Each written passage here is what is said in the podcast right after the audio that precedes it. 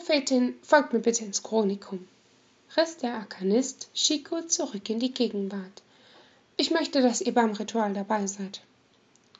Um nicht unhöflich zu sein, nickte sie nur, obwohl sie überhaupt nicht mitbekommen hatte, wovon er gesprochen hatte.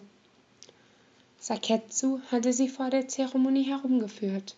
Daher wusste Shiko, dass im Chronikum nicht nur sämtliches Wissen und bedeutende Artefakte aufbewahrt wurden.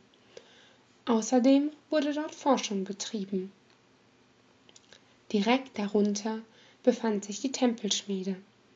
Das Gebäude daneben wurde Skurola genannt. Es war die Ordensschule.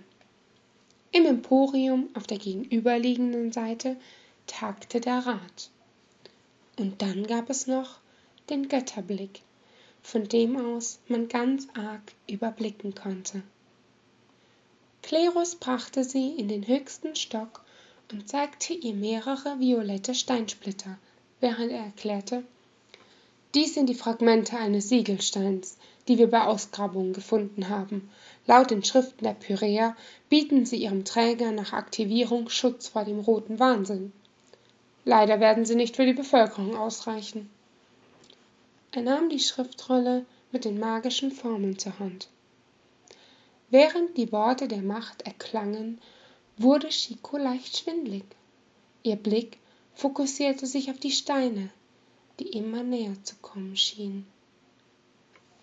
Die Hohen haben gesiegt, die Läuterung wird passieren, sagte eine ihr unbekannte Stimme mit verzweifeltem Unterton. Wir können nicht fliehen, nirgends wären wir vor ihnen sicher.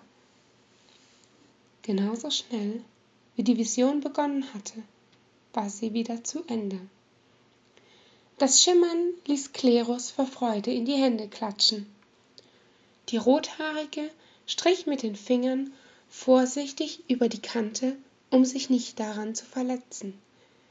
Der bittere Geschmack verschwand, den sie seit Ende der Prüfung auf ihrer Zunge gespürt hatte. Es war also gar nicht der Trank gewesen.